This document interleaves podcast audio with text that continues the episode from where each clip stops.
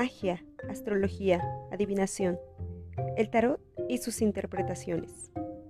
¿Son prácticas peligrosas, oscuras o prohibidas? Ideas y nociones que asociamos con lo que conocemos como ocultismo o esoterismo. Yo soy Dulce María. En este podcast desvelaremos temas, creencias y filosofías de todo un lenguaje oculto, místico o científico. Quédate, esto te va a gustar.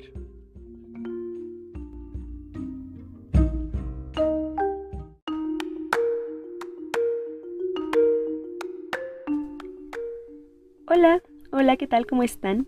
Espero que se encuentren muy bien. Sean bienvenidos de nuevo a este podcast, La Cornucopia Indiscreta. Yo soy Dulce María y les traigo otro tema del increíble y fantástico mundo del tarot, esta vez con arcanos menores. Esta es la tercera parte. Pues bien, los arcanos menores son 56 cartas divididas en cuatro palos, las bajas o falsas, y que son numeradas del as con el número 1 al número 10, más los honores o figuras que son los personajes de la corte como la sota, la reina, el rey y el caballero. Los palos son los mismos que en la baraja común, la nobleza, los campesinos, el clero y los comerciantes, que en este sentido la nobleza está simbolizada por las espadas, los campesinos, que están simbolizados por los bastos, el clero, simbolizado por las copas, y los comerciantes, simbolizados por los oros. Los que se creían que eran los cuatro niveles sociales durante los tiempos medievales. Algunos mazos utilizan los oros, copas, espadas y bastos como en la baraja española, pero otros ocupan el pique, corazón, trébol y diamante como en la baraja francesa.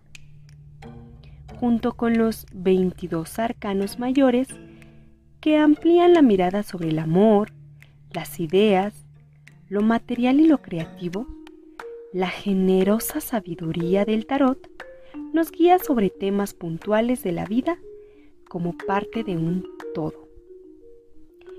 Ahora, uno de los métodos más utilizados son las tiradas que consisten en voltear un número de cartas que previamente han sido barajadas al azar y repetidas en un cierto orden boca abajo y al darles una interpretación, valor o significado a cada carta según la posición relativa en la que se encuentren sobre la mesa o en relación con las cartas adyacentes, el tarotista formula su interpretación sobre su significado.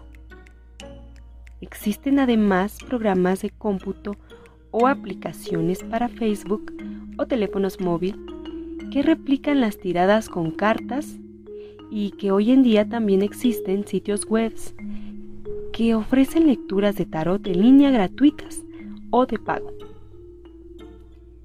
Si refiriéndonos a tipos de tarot que hacen alusión a sobre qué materias o temáticas de vida suelen aplicarse al tarot, las principales son el amor, la salud y el dinero. Estas son las aristas sobre las cuales la mayoría de las personas buscan realizar sus consultas o sesiones de tarot. Esto se justifica sabiendo que dichas aristas son la base de las incertidumbres o problemas que suelen tener las personas en su vida cotidiana.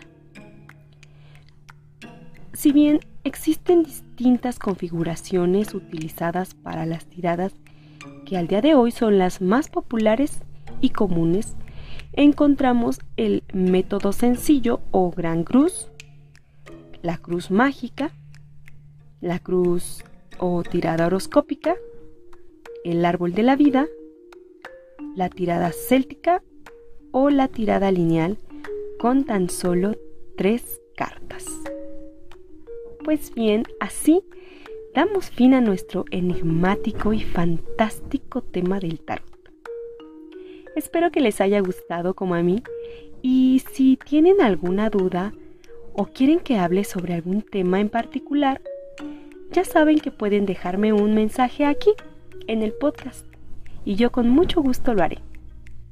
También recuerden que tienen una cita aquí la próxima semana en La Cornucopia Indiscreta y que pueden seguirme y escucharme en todas las plataformas como Google Podcast, Poker, Radio Public, Breaker, Castbox, Overcast, Apple Podcast y Spotify.